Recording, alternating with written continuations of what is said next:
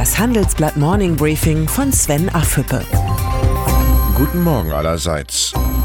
Heute ist Freitag, der 13. September, und das sind heute unsere Themen. Draghis neue Bazooka, Kampf im Autoland, die Klimawende, Deutschlands größte Baustelle.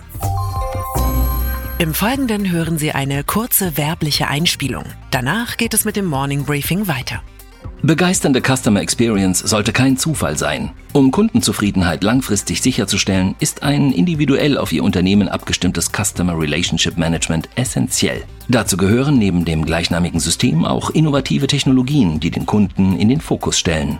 Die Experten von KPMG begleiten Sie bei der Transformation hin zum innovativen Unternehmen der Zukunft. Damit nutzen Sie alle Vorteile, die Technologie und Umsetzungsstärke mit sich bringen. Mehr als Sie erwarten. Consulting von KPMG. Mehr dazu in den Show Notes. Mario Draghi hat es getan. Wie angekündigt hat die Europäische Zentralbank den Einlagenzinssatz, zu dem Geschäftsbanken überschüssiges Geld bei der Notenbank parken, von minus 0,4 Prozent auf minus 0,5 Prozent gesenkt. Zusätzlich will die EZB ab November für 20 Milliarden Euro jeden Monat wieder Staatsanleihen kaufen. Im Kampf gegen die niedrige Inflation in der Eurozone hat EZB-Präsident Draghi eine neue Bazooka geladen. Die Börse reagierte positiv auf die weitere Lockerung der Geldpolitik, doch Experten fürchten, dass die Maßnahmen verpuffen. Schon jetzt erzielen die Strafzinsen nicht die gewünschte Wirkung, dass Banken ihr Geld für neue Kredite verwenden, anstatt es bei der EZB mit Negativzinsen anzulegen. Man kann Mario Draghi nicht für die schwache Inflation im Euroland verantwortlich machen, wohl aber für die tiefen Spuren, die die Geldpolitik der EZB in den Bilanzen der Banken und auf den Konten der Sparer hinterlässt. Wenn Draghi Ende Oktober sein Amt niederlegt, hinterlässt er ein schweres Erbe.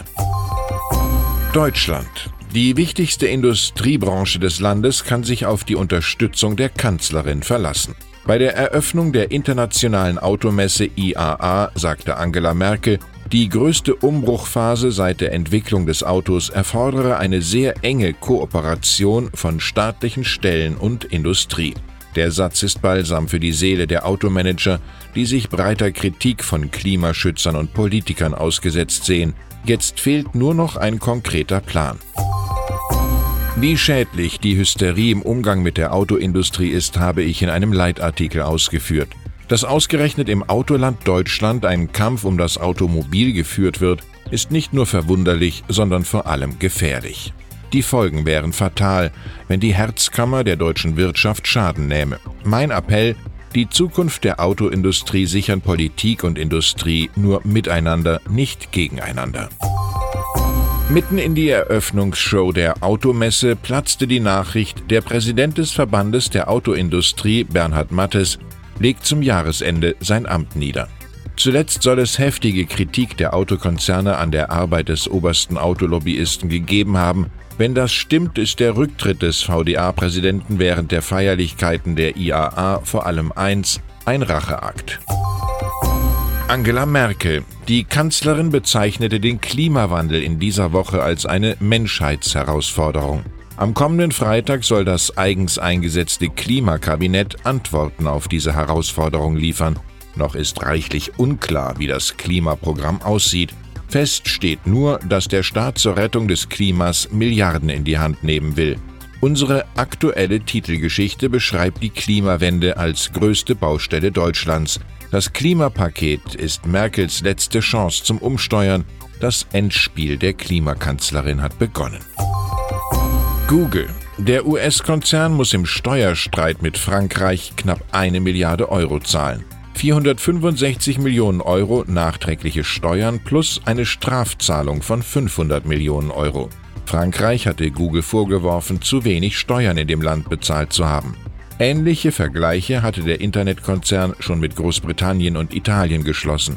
Die Vereinbarungen zeigen, wie überfällig eine andere Besteuerung von Digitalkonzernen ist.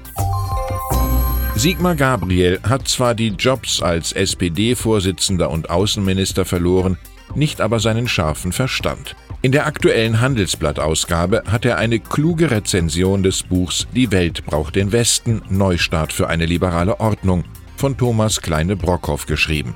Kleine-Brockhoff leitet das Berliner Büro der US-Stiftung German Marshall Fund. Der Autor setze einen Kontrapunkt gegen den vielstimmigen Chor derjenigen, die das Ende des Westens und der liberalen internationalen Ordnung herbeireden, findet Gabriel. Pflichtlektüre für alle Freunde liberaler Demokratien. Und dann ist da noch Anna Evers. Die 26-Jährige ist das wahrscheinlich erfolgreichste deutsche Supermodel seit Claudia Schiffer. Im aktuellen Handelsblatt-Magazin warnt sie, die Mode muss mehr in Richtung Nachhaltigkeit gehen, wenn sie weiterhin geliebt und ernst genommen werden will. Evers gesteht, dass sie berufsbedingt wahnsinnig viel reise. Da kann ich andererseits nicht glaubwürdig behaupten, die Welt retten zu wollen. Buddha kommt einem in den Sinn, die edelste Art Erkenntnis zu gewinnen ist die durch Nachdenken und Überlegung. Ich wünsche Ihnen ein erholsames und nachdenkliches Wochenende. Herzliche Grüße, Ihr Sven Affüppe. Hören Sie nun noch unsere Highlights der Woche. Unsere Persönlichkeit der Woche ist Ursula von der Leyen. Mit von der Leyen hält ein neuer Führungsstil Einzug in Brüssel. Die künftige EU-Kommissionschefin handelt rational und neigt zur Perfektion. Die Zahl der Woche ist 115,2 Milliarden. Im Juni wurden von Deutschland Waren im Wert von 115,2 Milliarden Euro exportiert. Das waren 3,8 Prozent mehr als im Vorjahr und 0,7 Prozent mehr als im Vormonat. Ein überraschendes Wachstum. Und das Zitat der Woche kommt von Kanzlerin Angela Merkel, die um Akzeptanz für zusätzliche Maßnahmen zum Klimaschutz wirbt. Wenn wir den Klimaschutz vorantreiben, wird es Geld kosten. Dieses Geld ist gut eingesetzt.